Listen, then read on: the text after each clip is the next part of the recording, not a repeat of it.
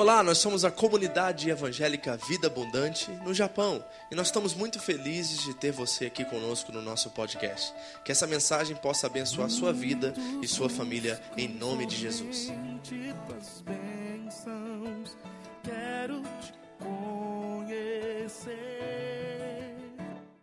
Nós estamos estudando a carta de Paulo aos Filipenses, capítulo 3. E como eu disse semana passada, nós vamos diminuir o ritmo um pouquinho para tentar absorver um pouquinho mais daquilo que nós temos experimentado aqui numa das cartas mais fascinantes da Bíblia Sagrada, a carta mais feliz da Bíblia, de acordo com o apóstolo Paulo.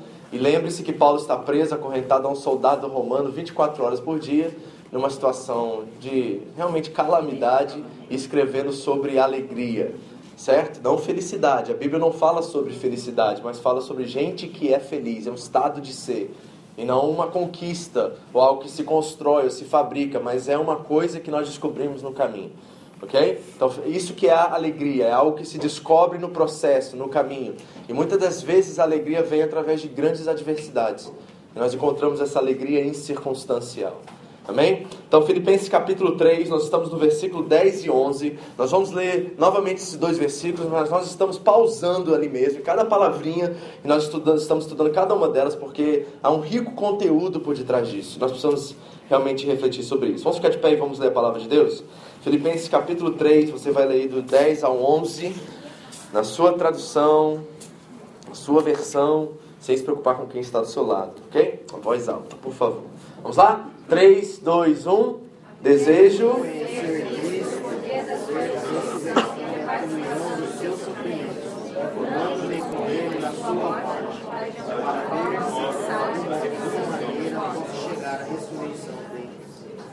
Amém. Pode sentar. Muito obrigado. O alvo da vida cristã é conhecer a Cristo. Esse é o alvo da vida cristã. E todo o nosso esforço, santificação, se, se desenvolvem ao redor desse propósito. Como a própria palavra de Deus diz em Romanos 8, as coisas cooperam, ou tudo coopera para o bem daqueles que amam a Deus, conforme, para que sejam transformados conformes à imagem de Cristo. Ou seja, tudo envolve esse processo de sermos transformados à imagem dele. Agora, a pergunta que fica é como é que isso acontece? E semana passada nós vimos que tudo isso parte de um relacionamento e não de adquirirmos mais informações, certo? Você lembra disso? Conversamos sobre isso.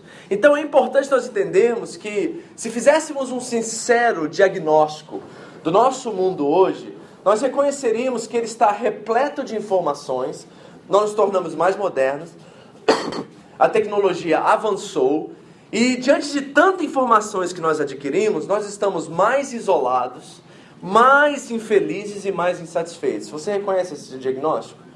Temos mais informações, mais recursos, mas as pessoas estão cada dia mais sozinhas, mais isoladas, mais infelizes e mais insatisfeitos. O que, que isso significa? Significa que informação sem relação é vazio. Você ouviu? Informação sem relação é vazio e não traz significância para nós, mas ao contrário. Deixa eu dar um exemplo prático disso para vocês. O Mar Morto, por exemplo, é um mar que está localizado na, na região da Jordânia, Israel, Palestina ali, ok?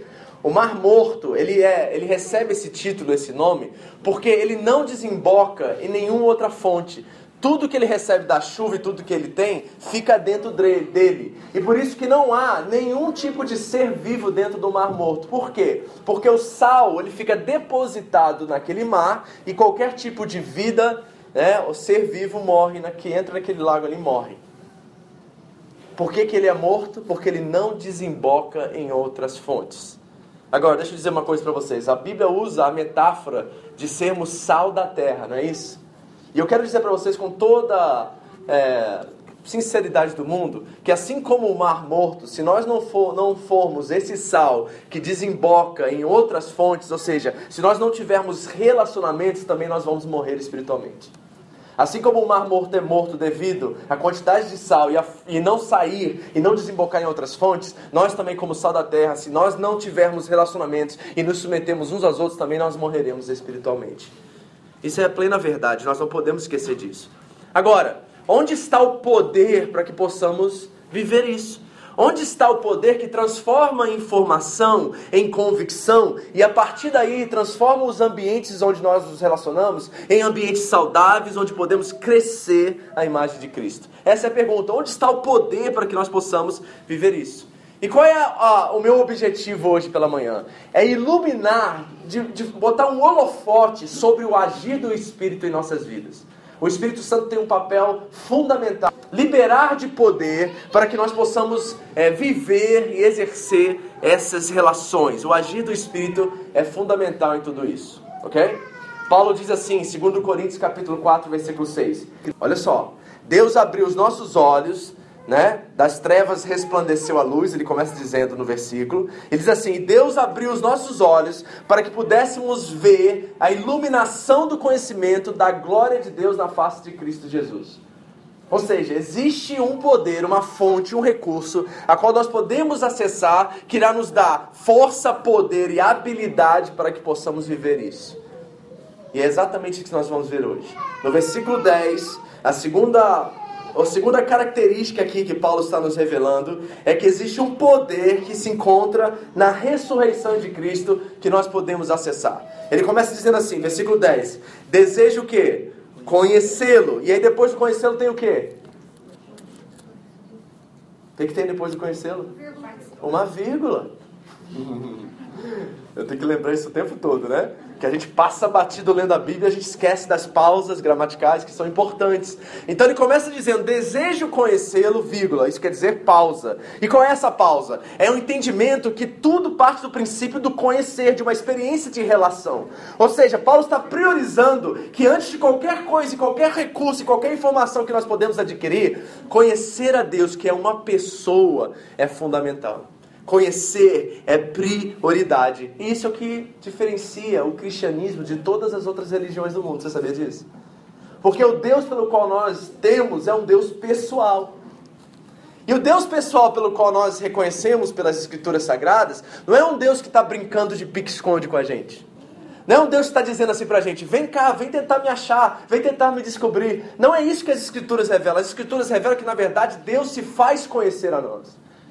Tanto se faz conhecer que a segunda pessoa da Trindade se tornou homem se fez um de nós para se identificar conosco nos nossos sofrimentos. Então, olha que coisa extraordinária. O cristianismo nos promove uma experiência de relação. E é isso que é vida eterna. Porque João 17, versículo 3, o Evangelho de João diz assim: que a vida eterna é esta, que conheçam a Ti como o único e verdadeiro Deus. Olha só. A vida eterna é conhecer a Ti como o único e verdadeiro Deus. Então tudo parte da relação. E o que Paulo quer nos dizer aqui hoje é que existe um poder que nós podemos acessar para que essa relação chegue ao seu potencial. Amém? Olha para a pessoa do seu lado e diga assim: existe um poder que você pode acessar que irá te, te capacitar para essa relação. Amém? Então ele começa, desejo conhecê-lo, prioriza a relação e diz, e o poder da sua ressurreição. Diga ressurreição. ressurreição. Agora, essa palavra poder é interessante, porque no grego original é a palavra dunamis. Já viu falar dunamis? Tem vários ministérios com esse nome aí, dunamis, né? É essa palavra dunamis. E é engraçado que essa palavra é de onde nós derivamos a palavra dinamite. Dinamite vem de dunamis, que é D-Y-N-A-M-I-S dinamite. E o que, que isso quer representar para nós? Esse poder. E quando eu for estudar esse texto, na verdade, no significado bíblico, a palavra dunamis significa três coisas. Primeiro, poder. Segundo, força. E terceiro, habilidade. Então, poder, força e habilidade. É isso que está representado na palavra dunamis. Essas três coisas estão ali que nós podemos acessar para que essa relação com Cristo e essa relação uns com os outros tome todo o seu potencial. Então, nós vamos estudar hoje três coisas, ok? Primeiro, a origem do poder. Segundo, o propósito do poder. E terceiro, o sacrifício do poder. O que, que eu disse? Primeiro, a origem do poder. Segundo, o propósito do poder. E terceiro, o sacrifício do poder. Amém? Só que para isso eu vou ter que acessar outro texto, porque Paulo fala sobre dunamis o tempo todo. Em todas as suas cartas, em todos os lugares, essa palavra reaparece. Então eu quero te mostrar num lugar específico, ele amplia um pouquinho mais esse conceito em outro lugar, para que nós possamos entender o que ele está dizendo aqui sobre a ressurreição de Cristo e como esse poder está acessível a cada um de nós. Amém? Então, primeira coisa, a origem do poder. Efésios capítulo 1, do 17 ao 20. Nós vamos trabalhar esse texto porque ali a palavra também se encontra, mas num contexto muito mais abrangente que nós vamos poder trabalhar hoje, ok? Agora, deixa eu, antes da gente ler esse texto, deixa eu te dar um pouquinho do contexto aqui. Paulo está em Éfeso. E Éfeso é o lugar onde o grande templo de Artemis, Diana, ok? Diana era a deusa da, das mulheres. Era a deusa que cuidava das mulheres até o dia do casamento delas. Era também a deusa da caça. Ok? E tinha um enorme templo a Diana, Diana romana, né? Linguagem romana, latim, e Artemis na, na linguagem grega. E ali Paulo está lidando diretamente com o paganismo. E qual é esse paganismo? É um paganismo que faz marketing. E todos os dias na praça da cidade eles dizem: venha ao templo de Diana, porque ela vai favorecer você, ela vai suprir a sua causa. Então havia um marketing sobre essas religiões pagãs o tempo todo na cidade. E o que Paulo está nos revelando aqui é mais ou menos assim: ó, esse poder que Diana e seus demônios estão, de certa forma, promovendo e fazendo marketing, não é o poder pelo qual o Deus vivo tem para vocês. Existe um poder real, verdadeiro, que você pode experimentar agora. E ele não está nos templos, ele está na pessoa de Jesus Cristo. É isso que Paulo está anunciando para as igrejas ali, que esse poder é falso que está lá no templo de Diana, mas o, o, poder que está em Cristo é um poder verdadeiro porque ele é uma pessoa a qual nós nos relacionamos. É isso que está no contexto aqui. Imagine essa cultura agora, enquanto você vai ler Efésios, ok? Então vamos ao texto agora, Efésios capítulo 1, 17 a 20. Eu vou ler primeiro, depois nós vamos trabalhar ele, versículo parte por parte, ok? Diz assim a palavra de Deus para que o Deus de nosso Senhor Jesus Cristo, o Pai da glória, vos dê em seu conhecimento o espírito de sabedoria e de revelação, tendo iluminado os vossos olhos e os vossos entendimentos, para que saibais qual seja a esperança da sua vocação, e quais as riquezas da glória da sua herança nos santos, e qual a sobreexcelente grandeza do seu poder sobre nós, os que cremos, segundo a operação da força do seu poder que manifestou em Cristo, ressuscitando-o dentre os mortos e pondo-o à direita dos céus. Está vendo isso? Ele menciona dunamis aqui várias vezes e fala sobre coisas muito interessantes a respeito disso que eu quero mostrar para você nessa manhã que estão disponíveis para você e talvez você ainda não acessou e você precisa acessar, porque é uma questão de sobrevivência. Eu não estou falando de necessidade, eu estou falando de sobrevivência. Porque tem coisas que só o Espírito Santo pode nos ajudar. E às vezes nós estamos buscando em outros lugares. E nós deveríamos voltar a buscar o Espírito Santo e ter um relacionamento com Ele. Não é interessante que o Espírito Santo é uma das pessoas mais negligenciadas no cristianismo? Até os credos cristãos do primeiro século, por exemplo, o credo de, Nice, o credo de Niceia, ele fala tanto sobre Jesus, fala tanto sobre Deus Pai, aí termina o credo dizendo assim: e o Espírito Santo? Ou seja, nós não sabemos quem ele é, não temos ideia do que a Bíblia diz acerca dele, nós ainda não fizemos uma investigação acerca da terceira pessoa da Trindade. Mas sabe, nós não temos a mesma desculpa que eles. Porque nós temos recursos, nós temos como fazer isso, e nós temos uma pessoa com a qual nós estamos nos relacionando, que é a pessoa do, do Espírito Santo. Ele não é um poder, e eu acredito, infelizmente, que muitos crentes dentro das igrejas veem o Espírito Santo como uma força ou um poder, mas ele não é isso, ele é uma pessoa. E eu vou ensinar para vocês hoje que ele é uma pessoa que libera esse poder, mas esse poder tem uma característica importante que você precisa aprender hoje.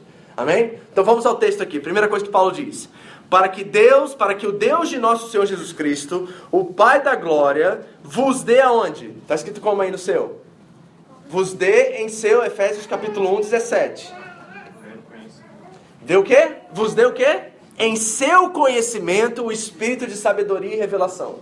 Então aqui nós já estamos realmente, Paulo, é, repetindo o conceito de Filipenses 3,10. Por quê? Ele está dizendo assim, ó, você quer sabedoria e quer revelação? Você quer me conhecer? Então tudo isso parte da relação. Ou seja, é no conhecimento de Deus que nós encontramos sabedoria e revelação. Primeiro ponto. Quer mais sabedoria? Quem é que precisa de mais sabedoria? Tenha mais relação com Deus. Quanto mais relacionamento com Deus, mais sabedoria você vai ter e mais revelação. Revelação de quê? De quem Ele é para que Ele te transforme a imagem dele. Amém, queridos? Isso é tão importante. Esse cristianismo barato, falso aí fora, que só promove benefícios e não uma transformação de caráter, precisa ser considerada anátema, maldição entre nós. Nós queremos um cristianismo e um evangelho que transforma a nossa vida do interior para o exterior, não do exterior para o interior. É isso que nós precisamos verdadeiramente na nossa vida, amém? Então Paulo está dizendo assim, que é no conhecimento, na relação, é que nós descobrimos sabedoria e revelação. Ele continua tendo iluminado os vossos olhos, os olhos do vosso entendimento, para que saibais qual seja a esperança da sua vocação e quais as riquezas da glória da sua herança nos santos. Agora preste atenção. Tendo iluminado os vossos olhos do entendimento, ou seja, para que, que Deus está abrindo os nossos olhos? Para que, que nós estamos adquirindo conhecimento e entendimento? Para que nós estamos tendo uma visão mais clara e nítida de quem Deus é? Para que, ele diz aqui muito claro, para que saibais qual seja a esperança da sua vocação. O que isso quer dizer, pastor? Quer dizer que o propósito da salvação não é levar a gente para o céu, gente. Nós temos que, uma vez por todas, sair desse dualismo que a igreja no tempo do iluminismo criou, de que a fé cristã é sobre salvar e levar as pessoas para o céu. Essa questão de arrebatamento que eu não encontro em nenhum lugar nas escrituras, onde nós achamos que o mundo, o bicho vai pegar aqui embaixo, a igreja vai ser arrebatada, todo mundo vai sofrer, a gente vai estar de boa lá em cima. Eu não encontro isso nas escrituras em lugar nenhum. Então nós temos que sair desse dualismo chato, é, pobre, na verdade, que acha que a fé é para salvar e nos levar ao céu. Paulo está dizendo o seguinte: que quando nós temos a vida eterna, João vai dizer que a vida eterna é conhecer a Deus, e nessa transformação acontece a revelação de quem Deus é, nós nos tornamos agora pessoas vocacionadas para o mundo. Paulo diz assim: ó, que ele abriu o nosso entendimento, abrir o nosso entendimento é salvação. Ele nos salvou Agora podemos ver o que Cristo fez por nós, podemos ver quem Deus é, podemos ver o, papel do Espírito Santo em nossas vidas. E quando Deus abre nossos olhos, qual é o propósito? É levar a gente para o céu? Não, é para que saibais qual seja a esperança da vossa vocação. Ou seja, nós não estamos aqui passando por lutas, sofrendo, para um dia escaparmos daqui para um lugar onde só haverá paz e amor. Não é isso que a Bíblia nos diz. A Bíblia nos diz que nós somos transformados para um propósito de sermos as famílias que abençoarão as famílias da terra. É essa a promessa sobre Abraão, que você abençoaria as famílias da terra. Aí Paulo vai dizer aos Gálatas que essa promessa se cumpriu em Cristo. Ele é o descendente de Abraão, ele é a semente de Abraão. E como está em Cristo, também está sobre nós. Então agora nós somos vocacionados para abençoar e para abençoar as famílias da terra.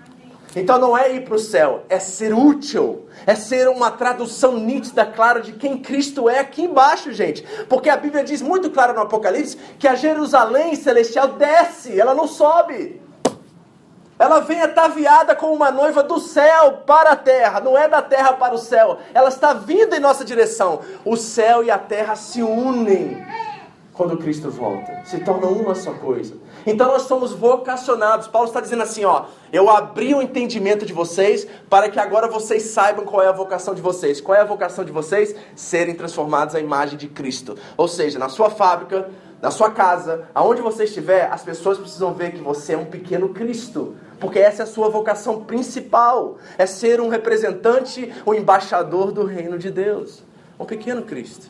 É isso que Paulo está nos ensinando aqui. Por quê? Porque a vida eterna não começa após a morte. Ela começa a partir da transformação da morte espiritual para a vida espiritual.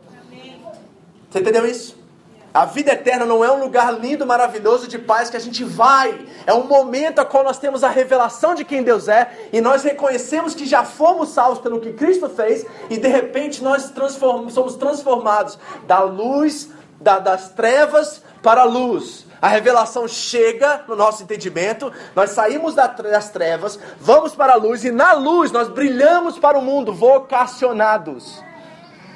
Cristo nos salvou, não é para nos escapar e nos tirar da terra, é para que nós possamos ser uma bênção.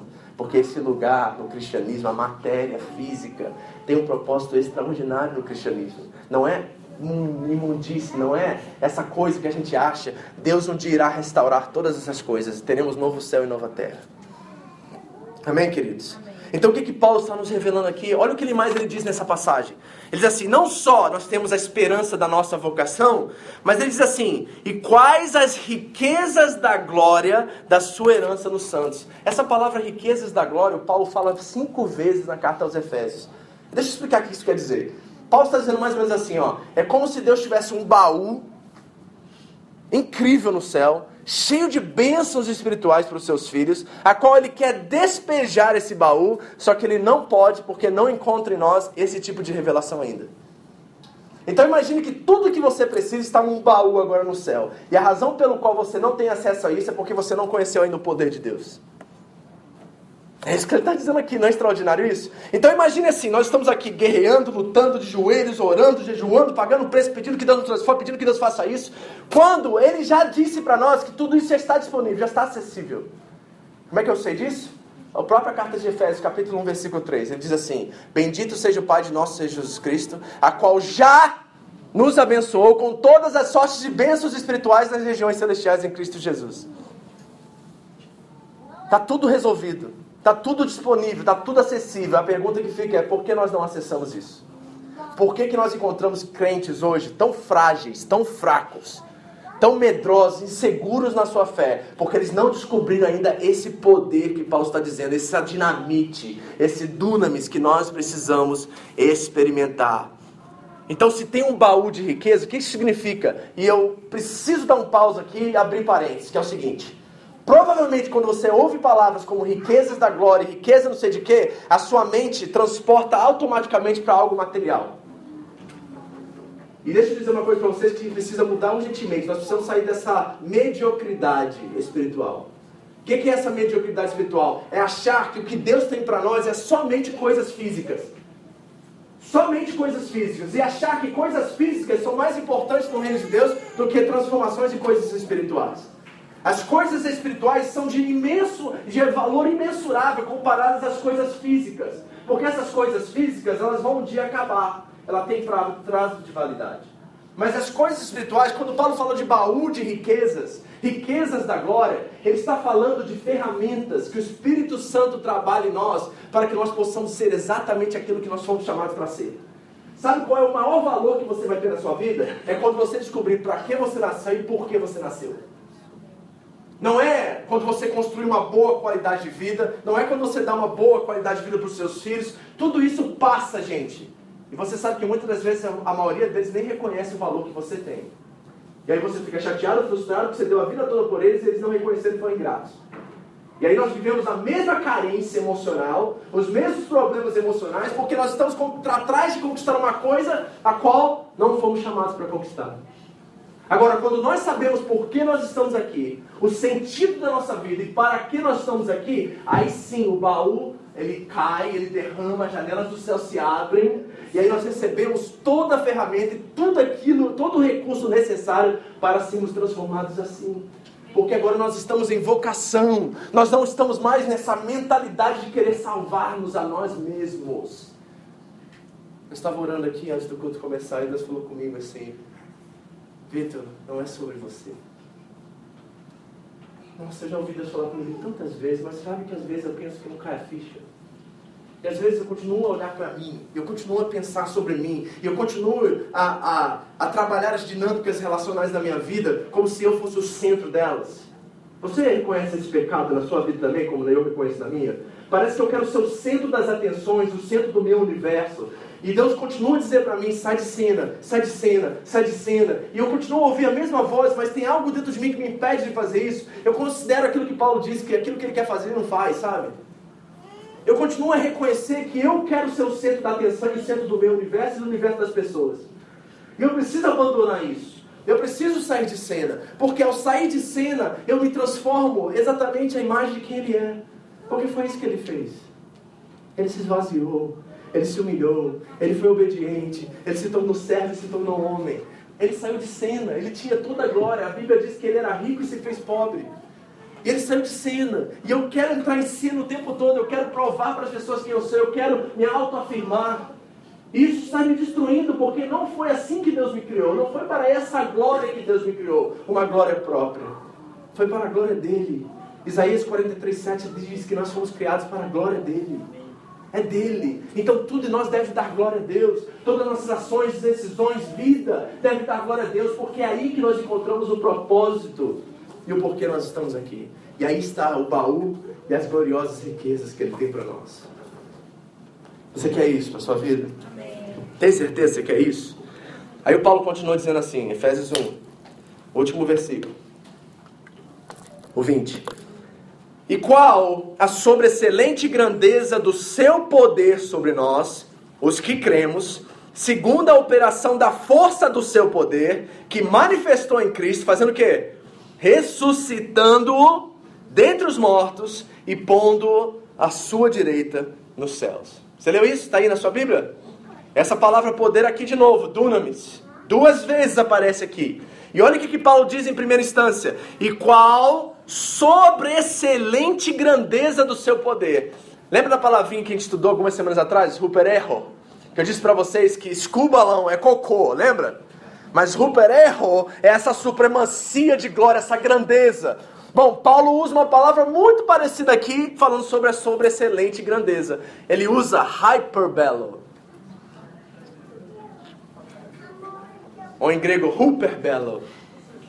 De novo, essa palavra cheia de substância. Deixa, não, não é o grego a questão que eu estou dizendo isso para vocês, mas é o entendimento que Paulo está falando de uma coisa que supera todas as coisas.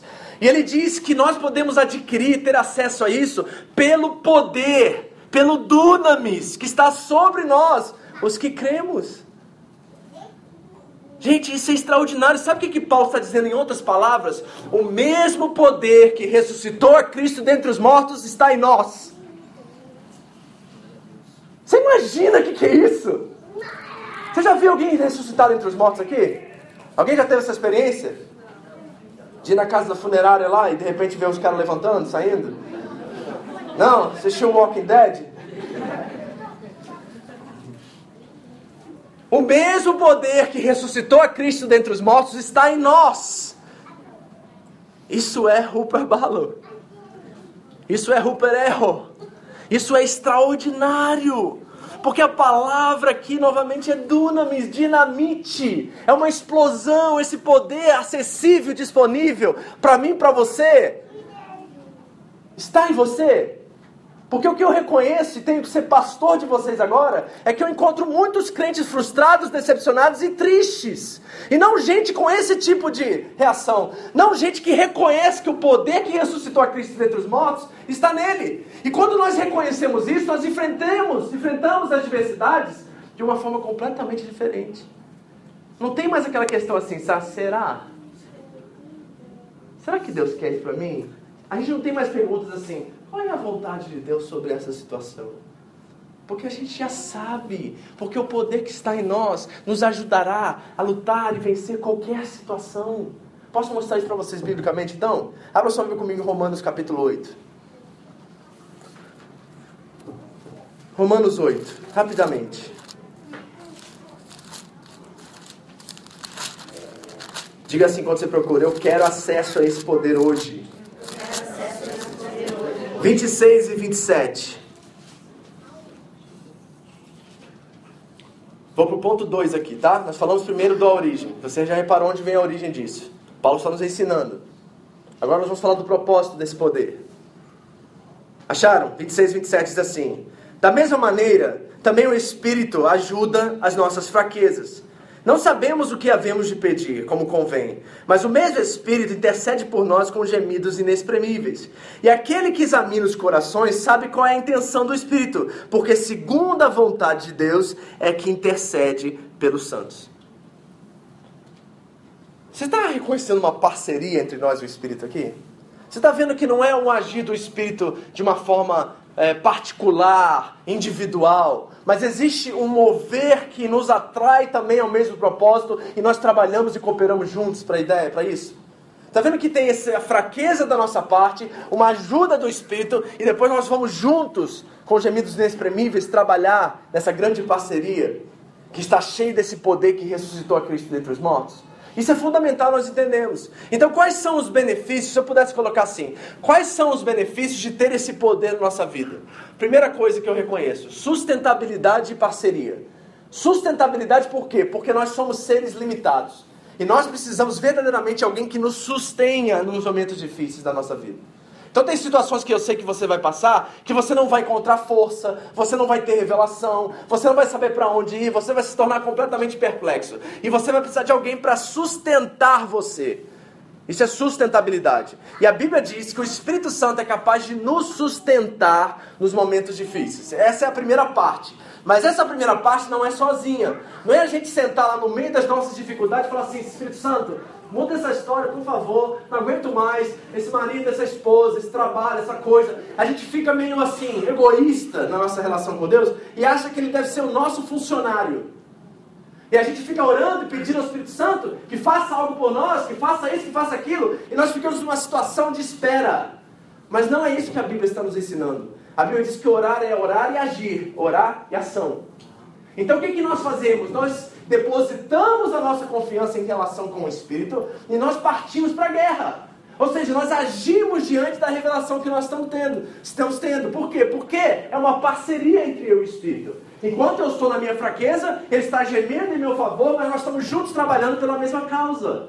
Então o poder traz o benefício de entendermos que nós, que temos o Espírito que ressuscitou a Cristo dentre os mortos, estamos juntos em parceria lutando para que Cristo seja formado também em nós. Isso é santificação, queridos. Santificação não é você ser puro e vir tocar na igreja. Santificação não é você ser uma pessoa irrepreensível que não tem pecado e vem pregar no culto. Santificação é um esforço que eu tenho comigo mesmo para que você veja Cristo em mim mais. Você ouviu isso? Eu não sei se você já ouviu essa definição de santificação. Mas santificação é um esforço que eu tenho comigo mesmo para que a Dayana veja Cristo na minha vida de uma forma mais clara. Então eu estou esmurrando o meu corpo o dia inteiro para que Cristo seja visto e eu saia de cena. Na minha vida, todos os dias. Então esse papel tem sustentabilidade, ou seja, eu não consigo fazer sozinho. É o Espírito Santo que começa a obra. E ele começa bem. Ele vai trabalhando, ele vai me mostrando, ele vai falando no meu coração, ele vai me empurrando. E aí eu vou trabalhando junto com ele, juntos nós vamos transformando esse caráter ruim em caráter parecido com a imagem de Cristo. Então, o primeiro benefício é ter sustentabilidade e parceria. Segundo, significância. Significância. O poder do Espírito nos revela que nós não somos só matéria. Como disse um dos famosos ateus do nosso tempo, Richard Dawkins, é o top dos tops hoje. Ele diz que nós somos átomos dançando ao nosso DNA. Linda, pois, poético, né? Nós somos átomos dançando ao nosso DNA. Desculpa, querido, mas eu não sou um átomo. Eu sou uma pessoa. E uma pessoa imagem e semelhança do meu Deus. E eu participo, como diz o apóstolo Pedro, da natureza divina e sou vocacionado para fazer a diferença nesse mundo. Eu sou muito mais do que átomo. Eu sou muito mais do que isso. Então, a segunda coisa que o Espírito nos dá como benefício é que nós encontramos sentido na nossa vida. Nós descobrimos significância. E aí nós sabemos que nós não estamos aqui para simplesmente apodrecer. Não é pó voltando ao pó, é imagem e semelhança voltando a Deus. Vocês estão entendendo? Voltando para casa. Não é voltando para a terra, é voltando para o meu lar, onde eu deveria estar sempre se não fosse o primeiro casal. É isso que nós temos, significância. Terceira coisa, vocação. E aqui está a chave, tá? Aqui está a chave. Porque o meu desejo e objetivo nessa manhã é que você talvez reconheça um pouquinho do seu egoísmo e individualismo. Eu estou lendo um livro sobre, de, um, de um dos maiores filósofos contemporâneos, chamado Charles Taylor. Ele é um filósofo contemporâneo, não acredito que ele é cristão. E ele diz que a doença do século XXI é o individualismo. A doença do século XXI é o individualismo. Repara isso. Ele chama de doença isso. Não chama de uma condição, chama de doença. É verdade ou não é? É ou não é?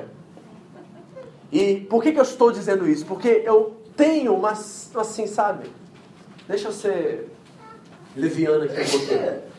Eu, tenho, eu reparo, assim, que talvez aqui dentro da nossa comunidade, a qual eu sou responsável pela alma de vocês como pastores da palavra de Deus, que alguns de vocês têm alguns objetivos, ideais, metas, que são muito terrestres, dizendo assim que voltam muito para si mesmos e voltam muito para a realidade temporária, que é esse tempo de 0 a 80 ou 100 anos que nós temos aqui.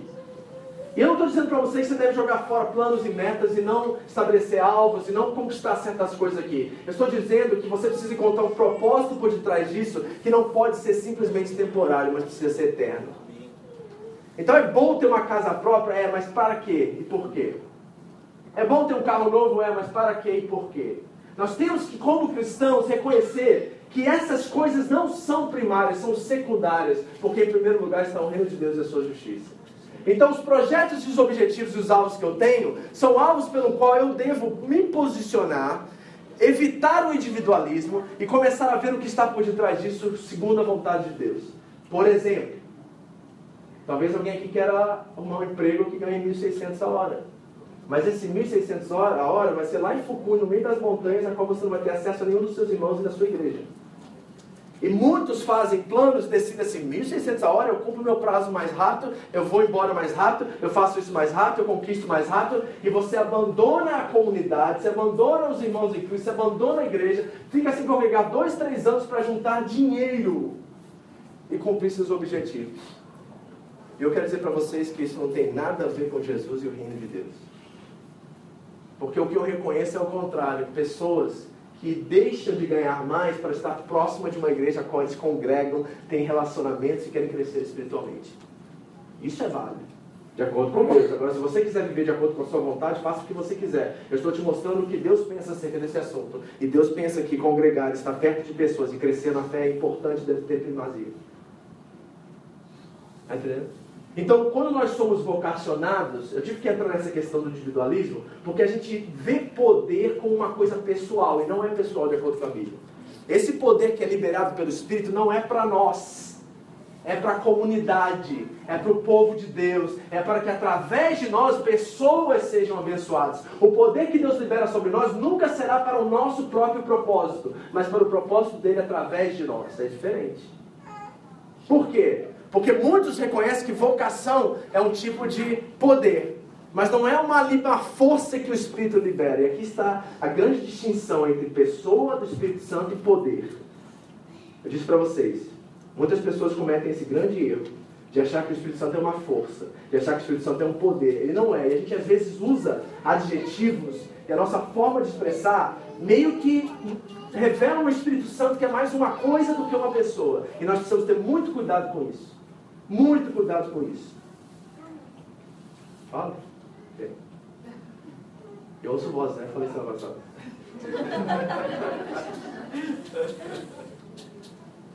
Quer ver uma coisa que eu acho que é perigoso? A gente blasfema contra o Espírito Santo o tempo todo. Principalmente o nome de Jesus. Porque blasfemar contra o Espírito Santo é blasfemar contra Jesus e o Pai, é a Trindade. Por exemplo, quando você está lá com seus amigos tá, e solta aquele. Em vez de falar o caramba, o palavrão, você fala Jesus dos crentes. Ou você está lá, não sei o que, bate o dedo na porta você fala Jesus da. Se eu dissesse para você que você quebrar o terceiro mandamento, que isso é blasfêmia. Se eu dissesse para você que isso é usar o nome de Deus em vão, você aceitaria isso? E sabe por que, que a gente não aceita e não entende isso? É porque nós ainda estamos reconhecendo o Espírito Santo como poder, não como uma pessoa ativa, viva e presente. Porque quando nós tivemos a percepção que o Espírito Santo é uma pessoa e ele está em nós, e, em nós, gente, não é aqui não, tá? Vem cá, Espírito Santo. Ó, tem o Espírito Santo e o Jesus aqui do lado. Hoje, hoje eu não estou muito bem com o Espírito Santo, ele está nas minha, minhas costas, eu estou vendo ele. Não, o Espírito Santo, quando fala que o Espírito está em nós, está falando de um relacionamento profundo e íntimo. É linguagem metafórica, ok? Então, essa pessoa viva, presente em nós, está conosco 24 horas, queridos. E às vezes nós esquecemos que Ele está conosco, que nós tratamos Ele como uma força, um poder que nós precisamos na hora da oração ou na hora da adversidade. E não é assim, nós precisamos crescer como cristãos. É uma pessoa que merece reverência, que merece respeito, que merece, em sua maior definição, o amor nosso. É uma pessoa, uma pessoa que merece carinho, que merece cuidado, que merece o nosso amor em relação. Nós não podemos esquecer disso. E por que, eu estou fazendo essa distinção e dizer para vocês que o Espírito Santo não é um poder? Porque quando nós falamos de vocação, nesse sentido, nós achamos que é uma força que vem e pá, né? Mas não é isso. Deixa eu explicar o que é isso. Quando Paulo fala sobre dunamis, quando Paulo fala sobre vocação mediante ao dunamis, ao poder, Ele está falando de propulsão e não de força. Deixa eu explicar o que é propulsão para você entender. Deixa eu dar um exemplo do corpo humano, ok? Para mim fazer isso aqui, ó, presta atenção. A diferença entre força e propulsão, ok?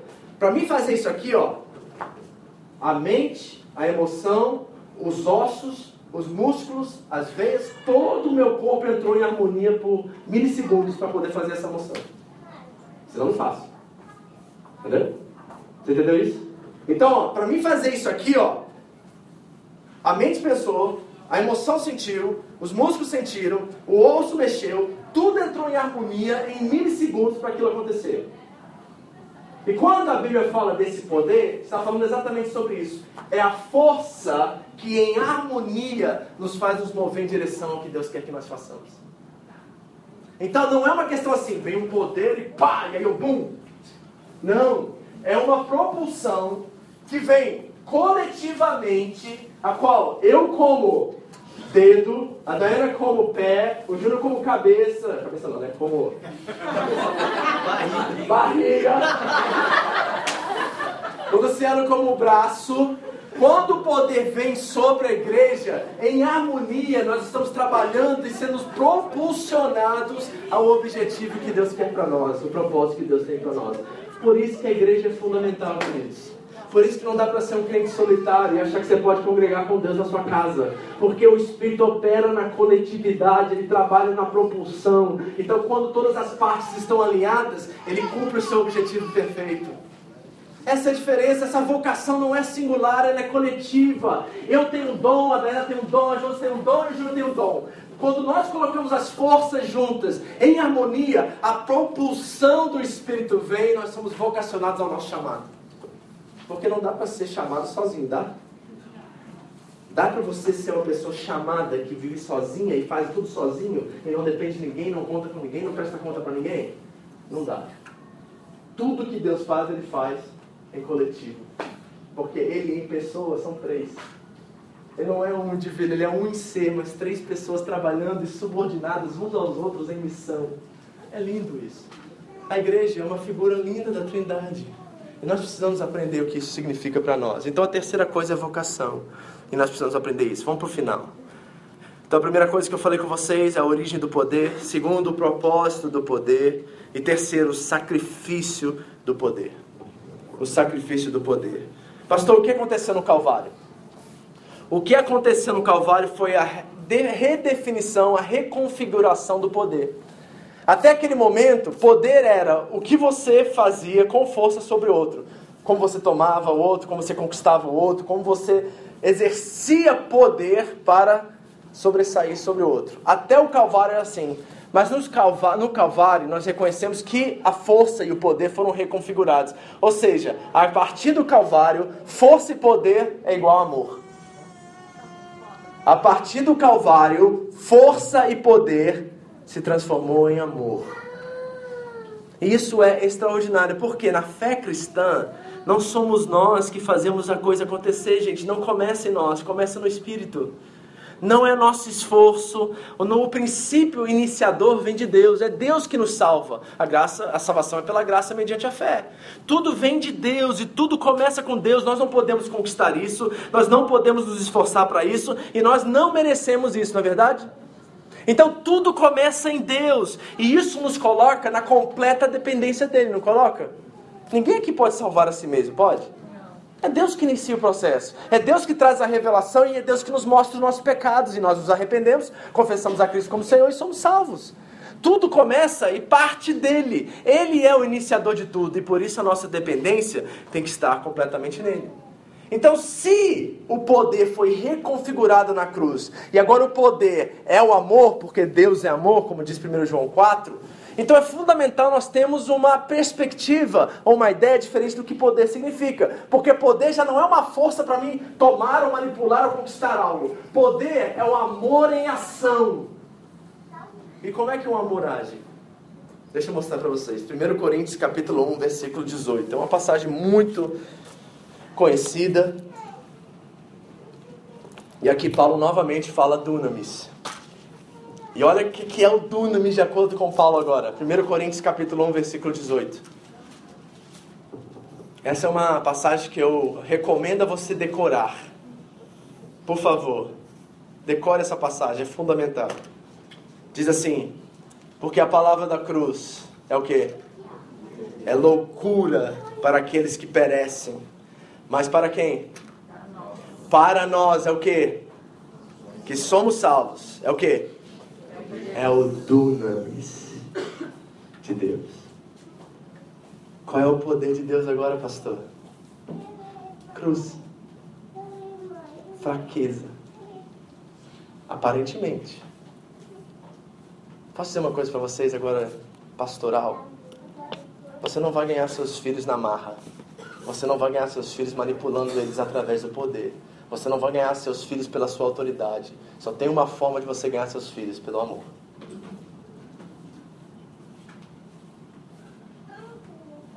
Porque na cruz o poder foi reconfigurado. E agora não é mais força, é amor. É o amor que vence. É, no final, as três coisas que vão permanecer são o amor, a esperança e a fé. O amor é a base dos, das virtudes do fruto do Espírito. E o fruto do Espírito é, primeiro, amor. Então, essa reconfiguração nos revela algo que o poder está no amor. Agora, como experimentar o poder da ressurreição que Paulo fala aos Filipenses no capítulo 3, versículo 10? E se eu disser para você que essa ressurreição especial de Cristo você já crê? Quantos aqui acreditam que, Jesus, que Deus ressuscitou Jesus entre os mortos? Amém. Quantos aqui? Levanta sua mão, quero ver. Você acredita que Deus ressuscitou Jesus entre os mortos? Paulo vai dizer que você, se você verdadeiramente acredita nisso, esse poder já está sobre você.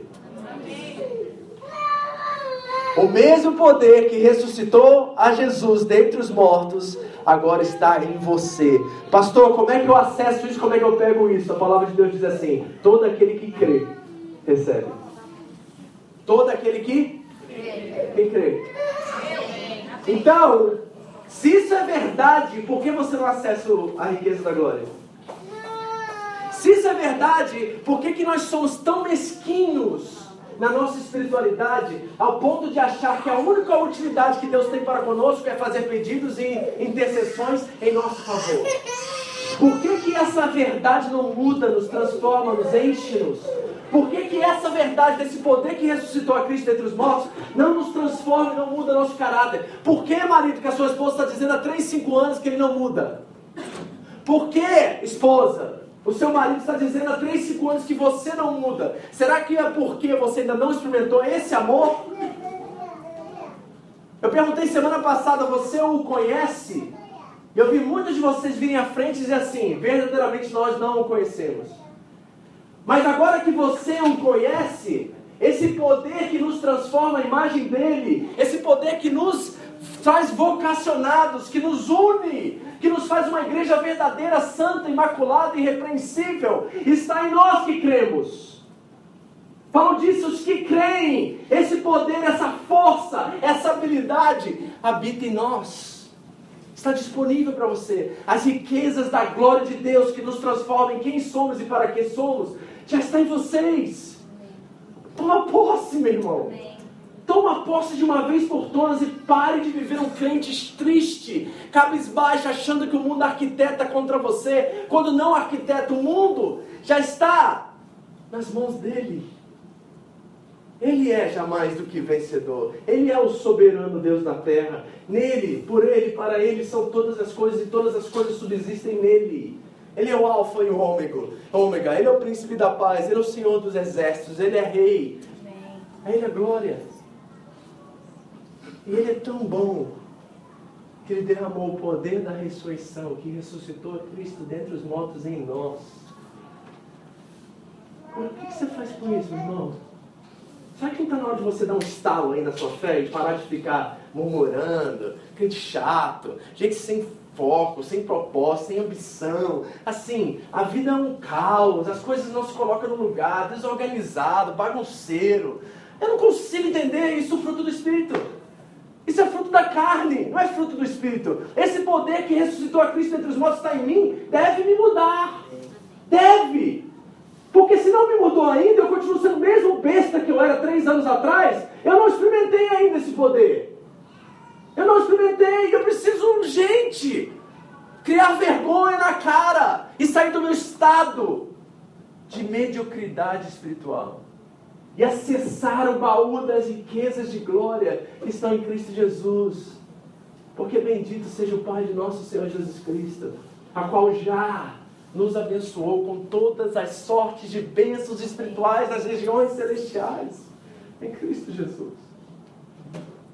Eu fico imaginando assim, com vergonha, querido se a cruz fosse uma realidade atual, e Jesus fosse crucificado num monte aqui perto, e ele estivesse lá no alto monte, naquela cruz, olhando para nós como igreja hoje, como é que ele se sentiria?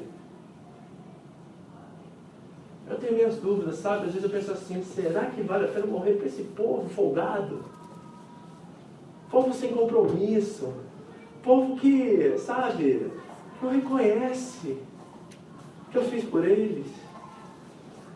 Eu sei que esse é o Vitor pensando, porque Jesus nunca pensaria assim, mas eu penso. Eu fico pensando, quando será que nós vamos acordar do nosso sono espiritual e nós vamos começar a viver o que Deus tem pra gente?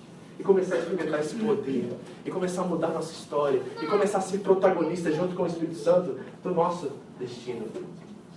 Quando é que isso vai mudar aqui, queridos? Quando é que a gente vai tomar posse realmente dessa realidade espiritual que já é nossa? Quando? Quando que você vai experimentar o poder? Eu quero dizer que Ele está em você já. Talvez Ele está escondido ali atrás do coração dos seus medos, das suas inseguranças. Mas se você crê que Jesus Cristo ressuscitou dentre os mortos, está sentado à direita de Deus Pai hoje, esse poder está acessível a você. Você quer Ele. Você quer Ele. Amém.